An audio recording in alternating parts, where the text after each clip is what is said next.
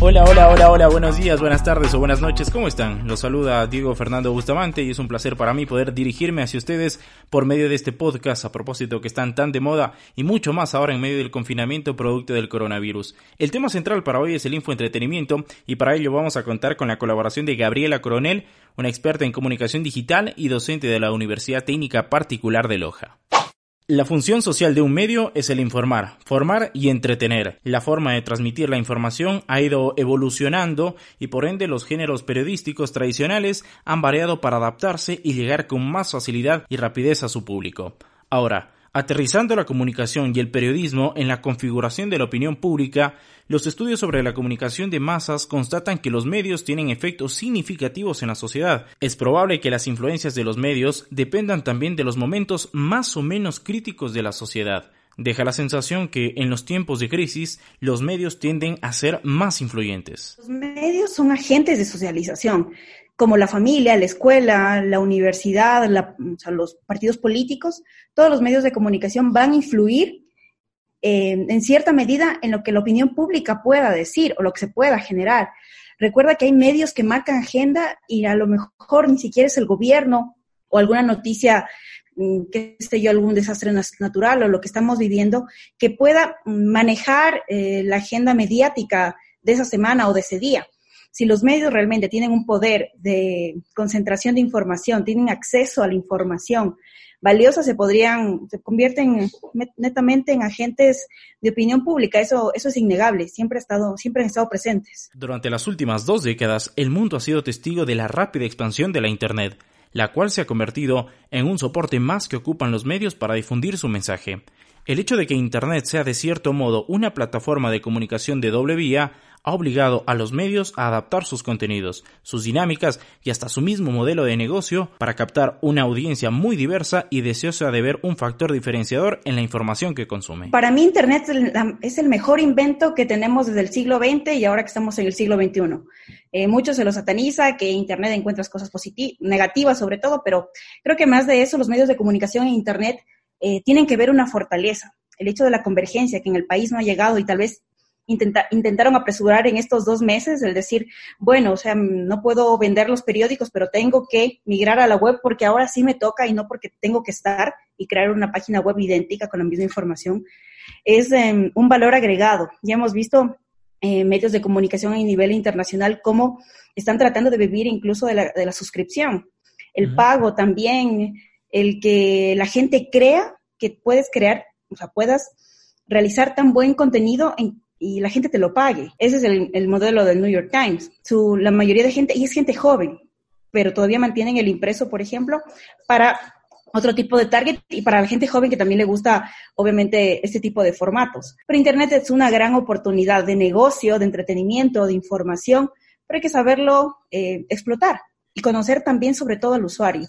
Si tú no sabes qué le gusta a tu usuario, es complejo eh, direccionar un producto, crear un producto específico, porque en Internet, si bien puede llegar a todos, porque es ubicuo, sí es importante definir un nicho. Habrá gente que le guste el caso de la posta, eh, y habrá gente que no le gusta el caso de la posta. Ellos encontraron un nicho que le gusta este tipo de información, este tipo de noticias.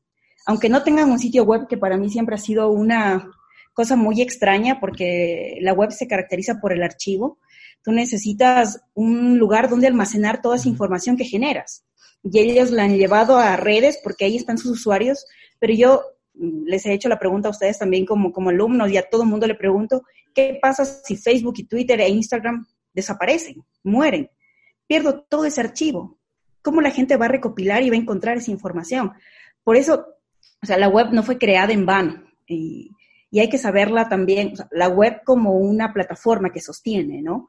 Para mí Internet es, ese medio que nos ayuda a las diferentes plataformas a, a llegar y a comunicarnos. Para cumplir con esta finalidad, las estrategias han sido variadas, pero merece una mención especial el auge del infoentretenimiento, un conjunto de características estilísticas que afectan también al contenido informativo e inciden directamente en la elaboración de las noticias políticas, según los autores Brands y Brumler. Según varios autores, las características básicas que contempla el género del infoentretenimiento es que está basado en temáticas sociales como los sucesos, las costumbres y tradiciones, la gastronomía, la moda, los fenómenos meteorológicos, etc. Creo que la información está, a ver, lo que más tenemos en medios, independientemente tradicionales o, o nativos, es información y es entretenimiento, lo que más. Pero si quieren una definición de infoentretenimiento sería otorgarle las noticias otro tipo de lenguaje, pero que el, ciudadano entienda también. Creo que es bajar el lenguaje, a lo mejor puede ser divulgación, bajar el lenguaje de lo que quiere, quiere decir ese decreto 366 o 368 para que el ciudadano lo entienda. La implantación del infoentretenimiento se asocia en muchas ocasiones al sensacionalismo y a una tendencia en el diseño de los contenidos en el que priman aquellas piezas informativas capaces de generar emociones entre el público. Pero, ¿qué nuevos formatos se han generado a partir del infoentretenimiento? El periodismo va a seguir siendo periodismo independientemente de la plataforma en la que esté o en la que migre. Independientemente de eso. Así que las prácticas tendrán, o sea, tal vez en la recopilación de información, como Internet tiene tanta información, el poder filtrar las fuentes, de que te llegue una información verdadera y no caigas en, algo falso también es complicado. Creo que es, se ha vuelto mucho más duro la, la parte de fact-checking para todos los medios de comunicación. Por eso incluso hay ya empresas que se dedican a hacer check, el chequeo, el checking de toda la información que sale a nivel gubernamental o, o, incluso de otros medios. Pero no, no, no creo que existan nuevas prácticas, sino más bien tienen que reafirmarse y trabajar el doble por la, por la propia dinámica que tiene Internet. Y si te refieres a los formatos, sí, los formatos van cambiando. El uso de los memes, si hablamos de infoentretenimiento, los memes en, en la posta son utilizados frecuentemente hay algunos que han sido denigrantes y la gente también ha respondido hacia ellos. Recuerdo el de la ex vicepresidenta. Eran demasiado fuertes, por más que tú quieras entretener, hay que también preservar mucho la integridad y el respeto que tienes hacia el otro, porque al final es un ser humano. Independientemente si quieres hacer cháchara o lo que sea, hay que tener cuidado. O sea, hay medios de comunicación que se dedican realmente a la sátira. Esta hibridación ya se había hecho su propio espacio en la televisión, pero ha adquirido especial relevancia en la red, gracias al mayor nivel de interactividad y dinamismo que le ofrece este soporte. Precisamente bajo esa premisa es que surge el diario digital ecuatoriano La Posta, creado por Luis Eduardo Vivanco, exdirector de Diario La Hora, y Anderson Boscán, ex periodista de Diario Expreso. Somos las noticias, pero más sexys. Reza la descripción de su cuenta de Twitter haciendo alusión a su labor de informar y entretener al mismo tiempo. Pero, ¿qué dicen los expertos sobre la posta y el infoentretenimiento? Yo, yo sigo la posta em, desde, que, desde que inició porque lo seguía Luis Vivanco y él contó todo el proyecto que tenía, me pareció interesante. Yo estoy, a ver, soy usuaria, porque, pero a veces también me pongo en ese papel de, de, de, la comunicación y decir, o sea, están locos porque también su papel es educar, no solo es entretener o solo es informar, porque el lenguaje que utilizan las nuevas generaciones lo escuchan y también lo reproducen y se olvidan de ese rol tan importante que es el educar y que todos los medios se han olvidado.